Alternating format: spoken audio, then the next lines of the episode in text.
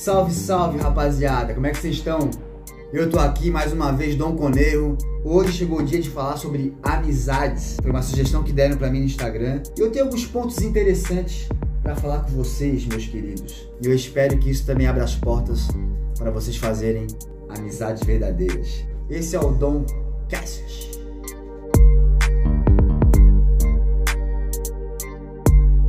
Como eu falei no meu último podcast aqui, antigamente, brother, eu era tímido. Um dos primeiros amigos que eu vi que tinha uma, uma articulação, que ele fazia amizade com facilidade, o nome dele era Robert. Ele daqui a pouco tava pegando contato da pessoa, já combinando de fazer alguma coisa. Como eu sempre fui muito curioso sobre isso, né? É, eu fui chegando perto e aprendendo essa malandragem. Uma das coisas mais importantes para tu fazer uma amizade, eu vi que é tu criar empatia. Tu tem que dar empatia. Às vezes tu tem que ser a pessoa que dá o bom dia, que vai fazer o comentário sobre o momento, vai fazer uma pergunta. É assim que a gente vai criando, conectando, abrindo espaço para um novo laço. E tu só faz isso quando tu entra no mundo da pessoa, quando tu sente a vibe dela. Uma vez um amigo meu, ele lá no México, né, a gente andando no meio da rua, o Rafael, um mix, Rafael Cursino, a gente tava indo almoçar num lugar e ele ele veio atrasado assim, saindo da pousada. Quando ele chegou e caminhou do meu lado, ele meio que, cara, ele entrou no meu mundo, brother, foi muito louco. Ele, uf, começou a andar na mesma velocidade que eu, no mesmo jeito assim, e até o mood até o humor, deu pra ver que ele meio que falou comigo de um jeito que, cara, eu me senti muito compreendido pelo Mix naquela hora, sabe? Eu acho que eu nunca nem falei para ele, mas eu falei com outro amigo meu na, na barca, assim, eu falei, pô, cara, o Mix ele tem uma, uma sintonia, ele cria uma sintonia tão rápido com a gente, né? Aí meu amigo, é, pô, o bicho é foda, né, cara? Não tem como tu não gostar dele, né? E eu percebo que essa é uma das maiores dificuldades das pessoas hoje em dia. Nós estamos tão ansiosos e tão voltados para nós mesmos, nosso ego, que a gente, cara, a gente espera o outro fazer.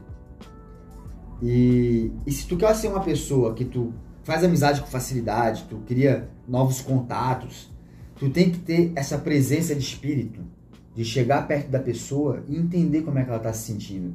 Se ela está animada, se ela está calma.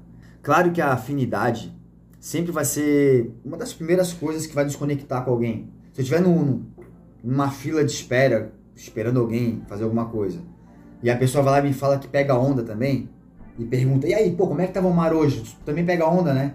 Uou, pego, pô, como é que tava? Ah, tava assim, tava assado, pô, surfei ontem.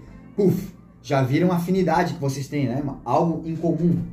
E isso é natural do ser humano. A gente quer estar com pessoas que nos entendem, né? e de preferência que tem alguma coisa em comum com a gente. Porém, isso pode ser também um tiro no pé, porque às vezes a gente só quer se conectar com pessoas que são muito parecidas com a gente. Porque às vezes alguém que é completamente diferente da gente, cara, ela tem muito a nos ensinar. E daqui a pouco a gente tem que ensinar para a pessoa. E no meio dessa loucura vocês vão achar uma forma de pensar muito semelhante. E aí vocês vão se sentir compreendidos um com o outro e essa é uma amizade que vai longe. É uma amizade que vai com profundidade e não fica só na superfície. Hoje em dia eu tenho amizades de diferentes níveis. Eu tenho amigos que são só do surf, eu tenho amigos que são mais da arte, eu tenho amigos, enfim, brothers, camaradas, chama do que quiser. E existem amigos que realmente me colocam para cima. Existem amigos que eu sei que eu posso contar. O primeiro ponto é a sinceridade. Um bom amigo, cara, o verdadeiro, ele vai ser sincero contigo. Ele vai te corrigir quando tiver errado. E se tu corrigir ele, ele vai agradecer. Claro que de repente ele pode não concordar, né? Ele vai te dar um toque ou outro. Não, pera aí, não é bem assim.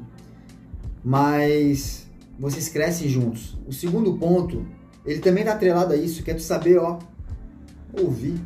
Várias vezes o nosso amigo, ele começa a ouvir a gente falando sobre algum problema, um desafio que a gente teve, como a gente está se sentindo, e ele já quer dar solução. Eu faço isso às vezes, eu faço isso com a minha mãe, às vezes eu faço isso com amigos meus, mas eu tenho percebido que a empatia verdadeira não é tu já dar uma resposta para a pessoa ou uma dica. Mas às vezes é tu só estar tá do lado dela e mostrando que tu entende ela. E ainda mais quando tu pergunta, pô. Tipo, se eu te contar, velho, eu vou contar pra ti, pô, brother, eu tô chateado com essa parada porque aconteceu assim, assim, assado. Eu quero muito ouvir de ti perguntas. Ah, é, Dom? Mas como assim, cara? Mas como é que aconteceu? Me explica um pouco melhor, velho. O que, que foi isso? Ah, eu vou dizer, foi assim, foi assado e tal, e pá. Ah, entendi. Pergunta o máximo que tu puder, para tu entender a situação. Para o teu amigo aqui se sentir compreendido, pô. Aí o vínculo vai ficar bem mais forte. Aí, quando, aí tu vai poder dar um feedback muito mais certeiro. E eu sei que vai ser de coração, porque tu vai ter se colocado no meu lugar. E às vezes a nossa ansiedade não deixa isso acontecer. A gente tá tão querendo esperar nossa hora de falar já. Sem pressa, meu irmão. Uma história rápida. Uma vez num bar, eu vi um cara, o cara tava choramingando pela mulher que tinha terminado com ele, né? A ex. Ele tava muito triste, ele tava indo embora da cidade por causa disso, pá, porque ele não tinha mais vida naquele lugar. E eu tentei botar ele pra cima. Era época do manual de jogador caro, então eu falei, brother, um jogador caro nunca fica para baixo, meu irmão, não, não te apega. Porra, é vida que segue. E ele virou pra mim, velho. Ele era um gringo, foi lá na Costa Rica. Velho, às vezes eu não quero um conselho. Eu só quero realmente beber essa cerveja aqui e, e lamentar. Lamentar porque não deu mais certo, tá ligado? Só isso. Eu fiquei de cara. Porque meu ego, né? Todo mundo falava, pô, Dom, padrinho, né? E lógico, no dia seguinte eu encontrei ele com as malas indo embora. Ele passou por mim e ainda falou assim, ó. Be an expensive player, man. Seja um jogador caro. Na real, ele absorveu o que eu quis dizer para ele. E eu achei muito, muito humilde da parte dele, né? Fazer isso no dia seguinte. O terceiro ponto, admiração mútua. Seja pela vibe da pessoa, seja pelo que ela faz profissionalmente, alguma característica dela, não tem? É, ou uma habilidade, tanto faz.